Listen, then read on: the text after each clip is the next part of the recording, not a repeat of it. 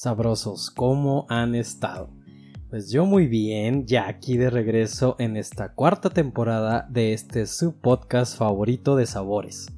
Y bueno, quiero empezar este episodio haciéndoles una pregunta. ¿No se hartan a veces de las redes sociales? Parece que es un mal necesario en estos tiempos, porque no podemos vivir con ellas y no podemos vivir sin ellas. En este descanso de temporada les tengo que confesar que vi muchas páginas de chismecitos, como Chisme Caliente y La Esquinita Mitotera. Me llamó mucho la atención algunas de las cosas que suceden ahí y que dan muestra del comportamiento humano, que si bien no podemos generalizar, sí puede darnos ciertos indicios de nuestra forma de ser y nuestro pensamiento colectivo.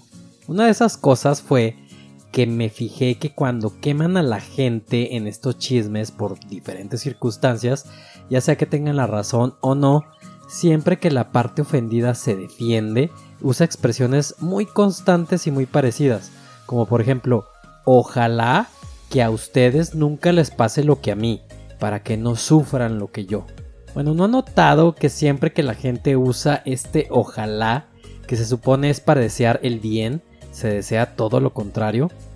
Como el ejemplo que puse anteriormente, ese buen deseo, entre comillas, tiene cierto aroma de ojalá que sí les pase lo que a mí, para que sufran y sientan lo que yo, malditos. En lo total que se me hizo una reflexión muy chida y hasta algo chistosa. Y decidí compartir exactamente eso en mi Facebook. Y pues tengo que reconocer que tengo muchos amigos de Face que realmente siento que disfrutan o les divierte lo que comparto. Porque pues ese es el chiste, ¿no? Qué huevo abrir tu Face y encontrarte con puras malas noticias, quejas, tragedias, guerras y virus nuevos. Siempre he dicho que las redes deberían ser como un oasis de diversión y esparcimiento en medio de un mundo que cada vez se va más al carajo. Y como bien dicen, pues nunca falta el granito en el arroz. Nunca falta el ofendidito, el sabelo todo, el que quiere debatir todo lo que pones. Y en este caso fue un chico que sé de buena fuente que es psicólogo. Y por supuesto que contestó mi comentario desde un punto de vista más como para fregar que para divertirse.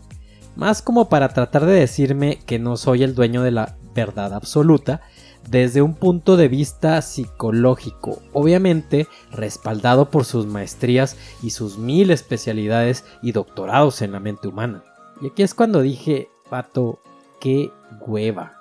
Neta, qué hueva dan estas personas que en lugar de tomarse el comentario con humor, como gracias a Dios lo hacen la mayoría de mis amigos y seguidores, siempre quieren dejar en claro que tú estás equivocado y mal de a madre y que ellos saben más de ese tema en particular que tú y por ende eres un pendejo, como Peña. No hace mucho también escuché el podcast de Mentes, que también se lo recomiendo mucho, y en uno de esos episodios el conductor del show invitó a un filósofo español. Bueno, para no hacerles el cuento tan largo, este señor me enseñó varias cosas. Una de ellas es que habló de que vivimos en una época en la que es muy fácil debatir lo que diga cualquiera. Porque nosotros estudiamos, porque nosotros somos ingenieros chingones, o psicólogos brillantes, o porque tenemos dinero, o porque tenemos 8 millones de fans en TikTok o whatever la banana. El caso es que si se ponen a pensar, esto tiene ventajas y desventajas, ya que antes, debido a la falta de internet, las personas veían una opinión de un comentarista en la radio o la tele y te tenías que quedar con lo que esa persona dijera porque no había manera de debatirlo. Y entonces, si nos ofendía o nos hacía sentir mal ese comentario, pues no podíamos hacer nada más que tratar de que no nos calara aquel comentario. La ventaja de poder debatir algo en redes es que de manera inmediata podemos cambiar el rumbo de esa opinión, sobre todo si opinamos distinto y estamos bien fundamentados. Y la gran desventaja es que, como dije antes, cualquier hijo de vecino que tal vez no tenga la cabecita arreglada ni limpia puede opinar y crear un caos o tirar hate o hacer que nos cierren las redes o nos castiguen. Como siempre lo digo en este show, la falta de sentido común en estos tiempos está cabrona. Basta con ver las millones de Karens que hay en internet, quejándose como niñas chiquitas y arruinando el día a otras personas que solo hacen su trabajo o que van por la calle en paz o quieren vivir tranquilamente su día sin dañar a nadie. Y aquí es cuando digo, qué chido trabajar esa parte de nuestra personalidad que se empeña en siempre tener la razón Y bueno, a lo mejor ustedes no son así, pero yo he batallado bastante para lidiar con mi lado oscuro. Y es que siempre acabo dándome cuenta que tener la razón en muchas ocasiones no vale la pena, porque o terminé cansado y herido o desgastado y furioso, y es cuando pienso que lo mejor hubiera sido quedarme calladito con la razón en mi mente, pero sin tratar de demostrarlo a toda costa.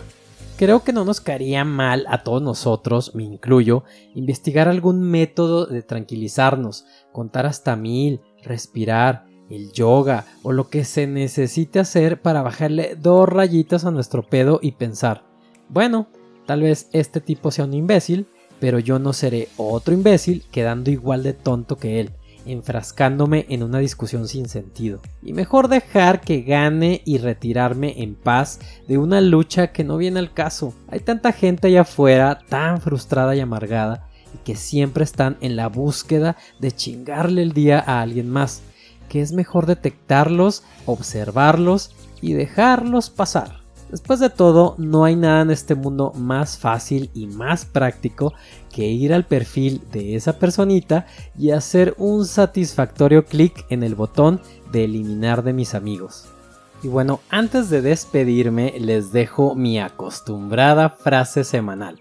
Y la frase dice así, es más importante ser feliz que tener la razón. Sabrosos, espero que este episodio de regreso en esta cuarta temporada les haya gustado. Les mando un fuerte abrazo y muchas gracias a todos los que me apoyan en este proyecto y me preguntaban diario, ¿y los nuevos episodios del podcast para cuándo?